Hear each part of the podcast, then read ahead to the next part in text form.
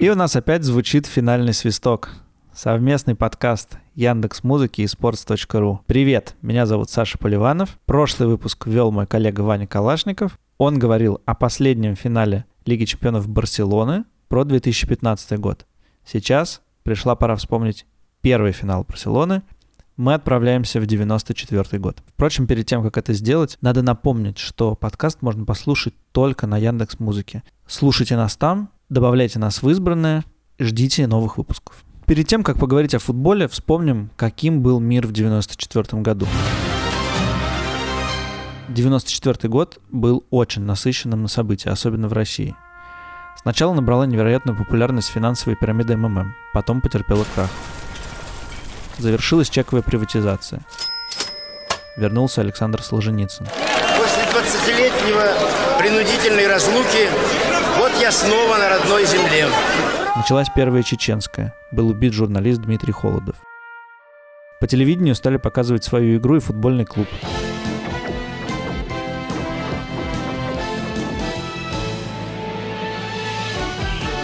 С концертами начали выступать Сплин и Океан Эльзы. Александр Лукашенко стал президентом Беларуси. Лучше, чем спорт, особенно лед, холодильник этот, антивирусное лекарство, самое настоящее. Россия выиграла неофициальный командный зачет Олимпийских игр в Лилихаммере, но осталась без медалей в хоккее. В США прошел чемпионат мира по футболу, который выиграла Бразилия.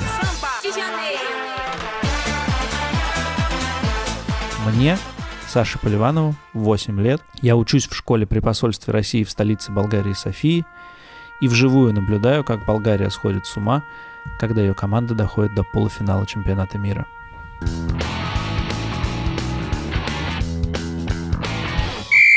Девяносто четвертый год — это второй розыгрыш э, Лиги чемпионов, турнира, который так называется, и формат был немножко другим, чем в первый раз. После группового этапа последовал не сразу финал, а полуфиналы. Из групп выходила не одна команда, а две. До группового этапа было два предварительных раунда по олимпийской системе. По-прежнему в Лиге чемпионов могли участвовать только чемпионы своих стран, а не как сейчас э, команды, которые занимают второе или третье место в сильных чемпионатах. Второй раз подряд в групповом этапе не было английских команд. Манчестер Юнайтед, чемпион Англии, довольно легко прошел первый раунд, обыграв два раза венгерский Гонвет. А вот во втором раунде не справился с Галатасараем. Сначала был домашний матч, и э, до 80-й минуты Манчестер Юнайтед проигрывал 2-3, потом зацепил ничью благодаря голу Кантана и отправился э, в Галатасарай э, фаворитом, несмотря на то, что дома была лишь ничья. В Стамбуле турки не дали ничего сделать более именитым, богатым соперникам и отстояли 0-0. По правилам э, забитых на выезде голов в группу попал именно Галатасарай. Сейчас я поставлю небольшую вырезку из комментария того матча. Ни я, ни я думаю, что большинство слушателей не знают турецкого, но все понятно из этой записи. Tebrikler Galatasaray. Tebrikler Galatasaray. Tebrikler şampiyonumuza. Galatasaray Manchester United eliyor. Galatasaray Şampiyonlar Ligi'ne gidiyor. Galatasaray Türk futbolunun yüz akı. Galatasaray... В групповом этапе Галатасарай предсказуемо потерялся. Все-таки самое главное э, он сделал, выбил Манчестер Юнайтед, а попал в восьмерку сильнейших, а потом э, было шесть матчей без побед, разница мячей 1-10, последнее место в группе. Если бы на этом месте был Манчестер Юнайтед, наверное, группа была бы поинтересней. А в той же группе, группе А, выступал московский «Спартак», чемпион России. «Спартак» великолепно прошел э, предварительные э, раунды. Общий счет матчей со Сконте 9-0 и 7-2 с польским Лехом. Казалось, что в Лиге чемпионов «Спартак» тоже может что-то показать, быть интересной командой, но на самом деле он был похож на тот же Галатасарай. Он в шести матчах была одержана одна победа, и то эта победа была в шестом туре над как раз турками, и матч ничего не решал. Спартак получил э, 5 мячей от Барселоны, собственно, в Испании. Хотя э, матч сложился таким образом, что Карпин за, забил уже на третьей минуте, но э, потом Спартак э, развалился, особенно во втором тайме. Была надежда на то, что на хорошем поле, в хорошую погоду спартаковцы при их, в общем-то, хорошей технической оснащенности смогут оказать сопротивление испанской команде. Увы, эти надежды не оправдались. После пропущенного мяча Барселона может быть, не очень быстро, но все-таки пришла в себя. Еще четыре мяча «Спартак» пропустил от «Монако». Это был первый тур. «Спартак» выступал в необычной для себя синей гостевой форме.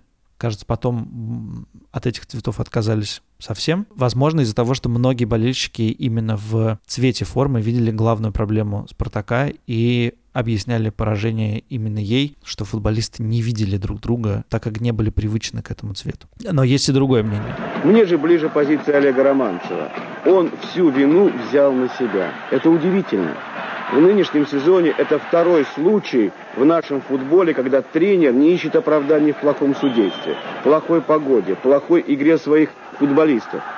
Наверное, наставнику «Спартака» виднее, в чем причина неудач команды. Только не надо Романцеву подбрасывать спасательный круг, как это делают некоторые коллеги в виде вопросов о том, были ли настоящие соперники у «Спартака» в чемпионате. Ответ, конечно, уже готов, и оправдание тоже. Ну а если бы соперников сильных было много в первенстве, тогда бы вопрос ставился о большом перенапряжении. Как ни поверни, кто-то виноват посторонний. Уверен, как только наши тренеры и футболисты освоят очень непростую науку под названием самокритика, дела изменятся в лучшую сторону, потому что мы не будем скрывать своих истинных проблем, своих, а не чужих, и решать их будет легче. А в итоге в полуфиналы вышли Барселона и Монако из группы А и Милан и Порту из группы Б. Полуфиналы тогда были не двойными, состояли из одного матча. Этот матч проводился на арене тех клубов, которые заняли первые места в группах. Барселона и Милан э, дома были фаворитами, легко выиграли э, свои матчи. Оба противостояния закончились со счетом 3-0. Э, интересно, что полуфинал в Барселоне судил советский, в 94 году белорусский судья Вадим Жук.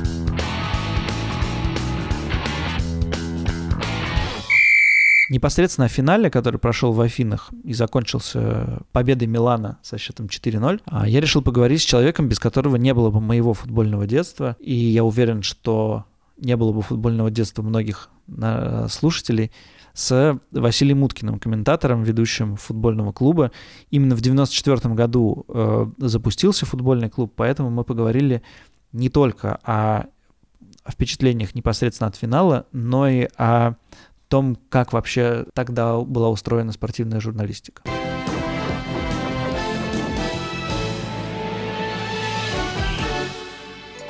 Какой был футбольный клуб, сколько там народу было, как вообще было все устроено? Ну, он только формировался, собственно говоря. Вот. А я просто сначала поехал на какую-то съемку хоккея в Сокольнике, как сейчас помню. Вот. А, привез сюжет на новости, потому что еще, что еще. Но э, было понятно, что у меня хорошая школа, и, э, в общем, я умею делать много чего всякого хорошего, чтобы было бы, чего не умели делать люди спортивной редакции. Поэтому степ-бай-степ а, мне доставалось все больше и больше работы. Непосредственно первый ведущий футбольного клуба Олег Винокуров он планировал уехать на чемпионат мира в Америку и, собственно говоря, уехал. Вот. Так получилось, что я сел в кадр. Это случилось как раз вот в конце мая. Слушай, а э, как было устроено? Я так понимаю, что Лига чемпионов, в смысле Спартака, Первый канал показывал? Да. Больше не показывал никто. А, и у вас не было прав тоже на, на показ каких-то кусочков? Как вы следили? Я не помню насчет фрагментов. Напомню, как, откуда мы брали или не брали вообще фрагменты, честно, не помню. А, ну, это не то, что нас э, сильно занимало. А, по-моему, тогда а, какие-то минутные отчеты вполне приходили в новостях. Угу. Рейтер или, ну, суть просто как сейчас вот можно из обменника скачивать, тогда вот, собственно, в определенный момент времени каждый день приходили там подборки новостей такие рассылки. Можно было их записывать и брать.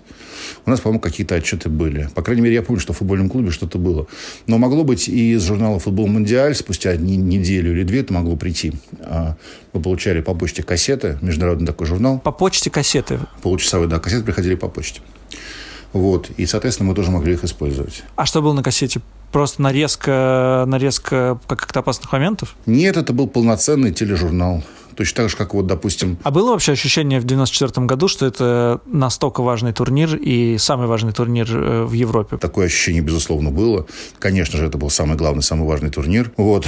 Я помню, что мы с э, моим другом Димой Федоровым, собственно, мы фактически вдвоем делали тогда программу. А Димка пришел, э, собственно, была его первая телевизионная работа, такая серьезная, журналистская. Он немножко подрабатывал в взгляде администратором, но это не считается. Вот. И это было настолько все существенно, что мы целенаправленно поехали ко мне в гости в Балашиху смотреть футбол. Мне осталось ночевать. Это было целое событие. В общем, сейчас трудно себе представить, потому что между Балашихой и Москвой, боже мой, такси ерунда для, для кого угодно подъемно. Но мы вот так вот все придумали. А, приехали, смотрели вместе футбол. Очень хорошо помню этот день. А тогда было понятно, что есть там шанс, что в ближайшие годы вы поедете на Лигу чемпионов э, вести финал? Э, ну, ты поедешь. Или ты об этом не думал? У меня был период небольшой, когда я сомневался, стоит ли мне начинать работать в кадре, потому что я предполагал, что мы с моими друзьями еще замутим какой-то специальный проект с моими старшими товарищами по взгляду. Собственно, они потом его и сделали совершенно секретно. Они ушли работать к Артему Буровику. Тогда одному из топовых журналистов он впоследствии погиб драматически в авиакатастрофе. Э, это был таким образом момент, когда нужно было решиться, и просто уже было понятно, что дальше связывать жизнь со спортом. Я посоветовался, мне сказали, зачем ты думаешь, конечно, занимайся. Во-первых, ну, у нас еще типа ничего нету, Потом, когда появится, может быть, ты захочешь вернуться. Вот. И я очень хорошо помню, что наша переводчица, она, кстати говоря, по-моему, до сих пор работает на матче. То есть с дня основания там осталось человек 15 от НТВ+. Mm-hmm. Наташа Соловьева. Она мама Васи Соловьева, небезызвестного комментатора фигурного катания, ныне кинопродюсера. И ближайшая подруга Владимира Дмитриевой, а, собственно говоря.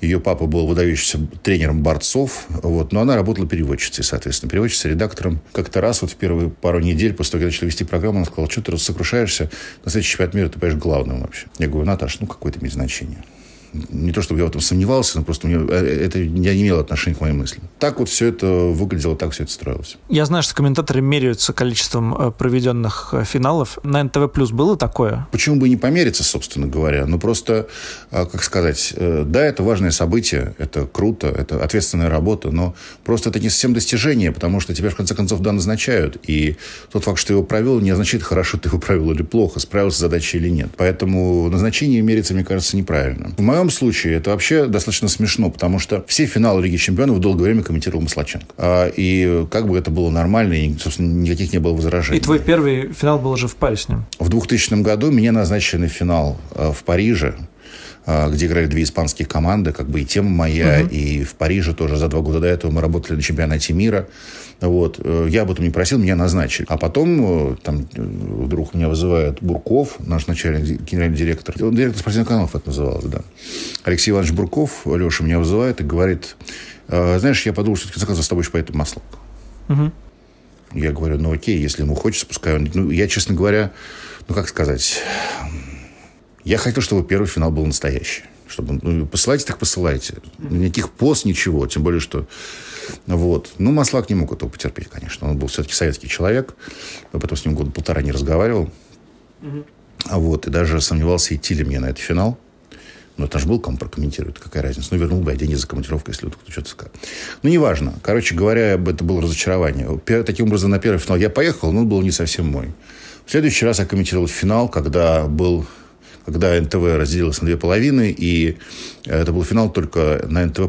Дело было, ладно, но это просто еще и было без поездки. Угу, то есть это из, из студии? Да, ну, опять-таки, это не вопрос статусности, но как бы, ну, по телевизору футбол я уже много раз комментировал. Это не, не, не то, чтобы было очень круто. Вот. А в конце концов, в итоге я первый раз прокомментировал финал один на стадионе в Гельзенкирхене играли Порту Монако. Давай вернемся обратно в 94-й. Ты сказал, что вы с э, Димой Федоровым смотрели его у тебя дома в Балашихе. Э, помнишь эмоции той встречи? Может быть, ты за болел за Барселону? Я, признаться, не помню, за кого я болел. Во всяком случае, э, в, такой, в тот момент я еще... Меня ничто не связывало с испанским футболом абсолютно. Mm-hmm. Но, наверное, я больше... Я, наверное, болел за Барселону, да, я так думаю. Вот. Но э, финал, в общем-то, был предрешен потому что э, Милан выиграл 4-0, но самое главное, об этом просто все говорили уже тогда. Барселона в выходные перед этой средой стала чемпионом Испании в довольно напряженной борьбе. Еще до финала было много сказано, что они здорово отметили. Да, но при этом, насколько я понимаю, по статусу и по ощущением от того, что как бы если бы они играли в чистую, без этих факторов, то Барселона считался фаворитом? Нет, нельзя так сказать. Встречи Барселоны и Милана, в общем-то, ждали. Но просто Барселона все это время оставалась командой Круифа. Это была команда, ну, которая сохраняла все эти годы свою как бы аутентичность. А Милан в итерации 94 года, это был уже Милан без голландцев. Это был Милан не Сатти. Капелло был уже, конечно, очень уважаемым тренером, но, тем не менее, это уже был как бы такой Милан, ну, не совсем Милан. Он потом снова опять стал самим в, в, в понтовым Миланом, но тем не менее. В тот момент действительно казалось, что Барса круче. Я сужу по тем матчам только как-то, ну, по цифрам и по нарезкам в Ютьюбе. А Милан удивительная команда, которая почти не пропускала, играл все 1-0, 1-1. Да. Это было очень скучно смотреть? Или это просто так кажется по цифрам сейчас? Ну, безусловно, было понятно, что это не очень весело, но, тем не менее, таким был тогдашний футбол. Тогда всерьез обсуждали, что, в общем, футбол ждет безголевая э, смерть, что год от года на чемпионатах мира в финале турнира забивают все меньше и меньше голов. Тогда футбол таким образом развивался, собственно. Так, он, он таким и был. Милан не выделялась Барселона как раз, а Милан как раз был хедлайнером этого прагматичного, собственно говоря, стиля, который, конечно же, прямиком э, проистекал из Катеначо. Просто он был уже в гораздо более продвинутой историей. Я правильно понимаю, что отчасти из-за этого и меняли схему с двумя и тремя очками? Я, честно говоря, уже не помню точно, когда это поменяли и что было причиной. Это просто были долго, довольно долго муссировавшиеся разговоры. Вот. И в какой момент это произошло, я, честно говоря, даже сейчас уже и не помню. Всегда говорится, что это поощрение атакующей игры. Часто еще говорилось, что это борьба с договорниками. Хотя что мешает обменяться, если, уже, если договорники существуют, что мешает обменяться победами да, в своем поле. Но мне не кажется, что э, именно трехочковая система позволила э, каким-то образом, позволила футболу стать более атакующим. Нет, это не так. Э, гораздо важнее то, что ну, просто Атака – это гораздо более сложное действие, в котором э, есть импровизация. Это не... Э, потом, опять-таки, э, организация обороны логично, потому что вы реагируете. Это, это реакция на происходящее. Да?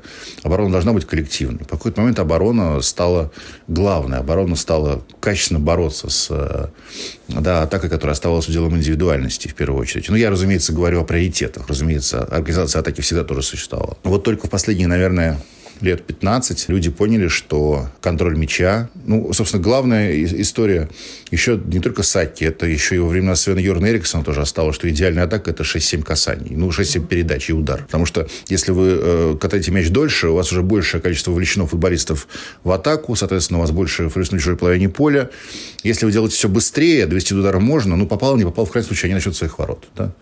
А может быть, будет гол. А если вдруг даже и потеря, то тогда вся команда твоя остается еще перед соперником. Очень простая логика. Барса Круифа, конечно, не то чтобы э, играла в противовес этому, нет. Но э, со временем футбол Барселоны уже, допустим, там, при позднем Райкарде, при Гвардиоле, это же на самом деле в гораздо большей степени убийственно для соперника, чем э, гипервыстроенная оборона Сакки. Она хотя бы на своем месте стоит, ты об нее бьешься, ты хотя бы об нее пытаешься биться. А тут ты вообще без мяча остаешься. Вот. Это же пока мяч у нас нам не забьют. Слушай, последняя штука, которую я хотел обсудить. Э, у меня очень э, неправильное восприятие э, Христа Стоичкова, потому что я в это время жил в Болгарии, и у меня ощущение, что он самый лучший футболист в мире, потому что вокруг все, э, ну, там было полное безумие. В 94 год э, его выступление в Барселоне. Короче, Стоичков был там национальным героем, и у меня так и осталось ощущение. Он действительно был супер-форвардом на уровне вот самых топовых форвардов, или, или складывалось другое ощущение? Но это вообще еще не было временем форвардов. Это было время полузащитников.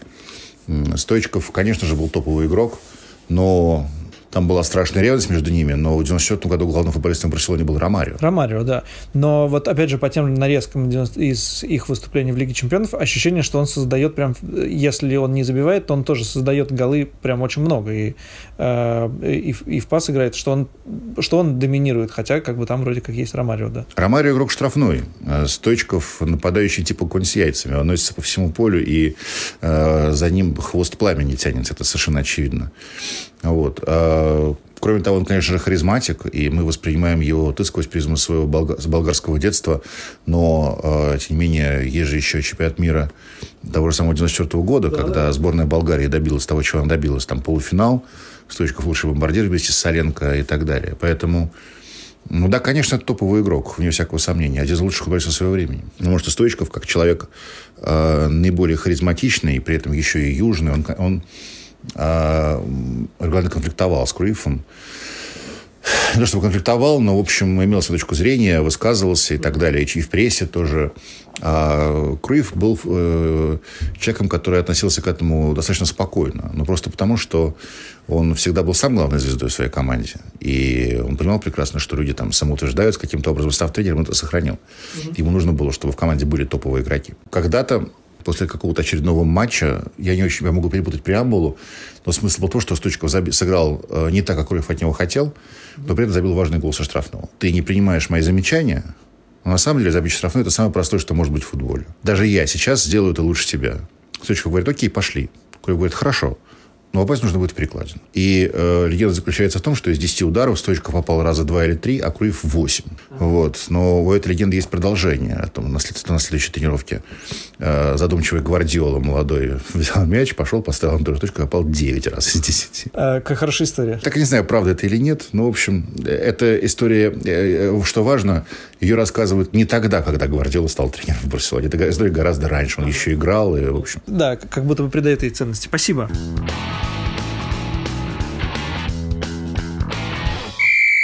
Конце выпуска мы обычно рассказываем, что происходило с командами дальше. В этот раз э, логично будет сказать не о хайлайтах следующих чемпионатов Италии и Испании, не о следующей Лиге чемпионов, а о чемпионате мира э, 94 года, который прошел в Америке и который состоялся почти сразу после того финала. Ключевые роли в чемпионате мира сыграли как раз игроки того финала Лиги чемпионов. Лучший игрок турнира бразилец Ромарио, лучший бомбардир Христо Стоичков наряду с Олегом Соленко. Открытие турнира сборная Болгарии, которая в группе выбила Аргентину, потом в четвертьфинале обыграла Германию благодаря голам Стоичкова и Лечкова. Тот день, 10 июля 94 года, я помню очень хорошо, это первый раз в моей жизни, когда я видел помешательство всей страны на футболе, на единение вокруг сборной, вокруг футболистов. Вечером мы с моими родителями оказались в ресторане каким-то случайным образом, не то, что мы часто ходили тогда в рестораны, и нам дали какую-то гигантскую скидку. В магазине мы покупали продукты, и их отдали, продавец отдал их бесплатно. По улице ездили бибикающие машины с флагами Болгарии, вокруг обнимались люди. Это был такой... Невозможно было это забыть. В следующий раз такое единение, такую футбольную радость я увижу только в 2008 году во время Евро, когда сборная России обыграла Голландию, и люди высыпали на Тверскую улицу, и я был в их числе. Алессандро Костакурта, Пауло Мальдини, Франко Борези, Мауро Тассоти, Диметрио Альбертини, Роберто Донадони, Даниэле Массаро. Эти люди могли в 1994 году сделать то, что удавалось до них единицам — выиграть великий требл чемпионат Италии, чемпионат своей страны, Лигу чемпионов и чемпионат мира. Не хватило одной победы. Финал чемпионата мира закончился со счетом 0-0, где играли Бразилия и Италия. Дополнительное время также закончилось 0-0, а в серии пенальти итальянцы были хуже. Наверное, запомнился всем промах Роберто Баджо последним финальным ударом, но на самом деле до этого тоже э, итальянцы били так себе, Поэтому не промах Роберта Баджа стал причиной поражения Италии. Итальянцы проиграли. Люди, которых я перечислил, не стали чемпионами мира. Но даже по количеству фамилий понятно, что Милан был тогда, как любят говорить в хоккее, базовым клубом. Семь человек в сборной были из Милана, и все они играли или выходили на замену.